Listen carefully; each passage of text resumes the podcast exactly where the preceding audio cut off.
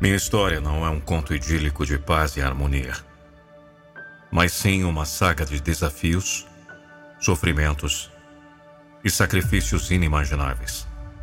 Eu não nasci em um palácio luxuoso, mas em um estábulo humilde, entre animais e condições adversas. Meu nascimento já anunciava que a jornada seria árdua, mas também que a redenção estava próxima.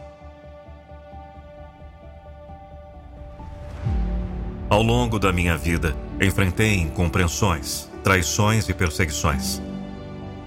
Caminhei entre os menos favorecidos, curei os infernos e desafiei as injustiças.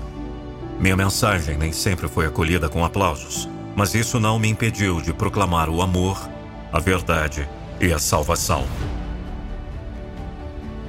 Os milagres que realizei não foram apenas demonstrações de poder divino mas também símbolos de esperança e possibilidades em meio ao impossível. Transformei água em vinho, curei os cegos, fiz os coxos andarem e ressuscitei os mortos. Cada milagre era uma declaração de que, mesmo diante das circunstâncias mais sombrias, a luz da fé poderia iluminar o caminho. A dor física que suportei não foi apenas um tormento físico, mas uma carga espiritual colossal. Naquele momento, carreguei não apenas os pecados do mundo, mas também os fardos emocionais, as dores e as desilusões de cada alma humana. Minha crucificação foi a epítome da redenção, um ato de amor tão profundo que transcendeu as fronteiras da compreensão humana.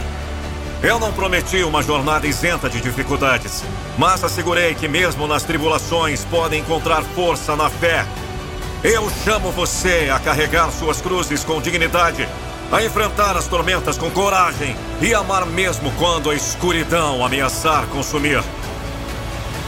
O Natal não é apenas sobre um bebê em uma manjedoura, mas sobre o Salvador que nasceu para libertar. É sobre a promessa de renovação de um recomeço possibilitado pela graça divina.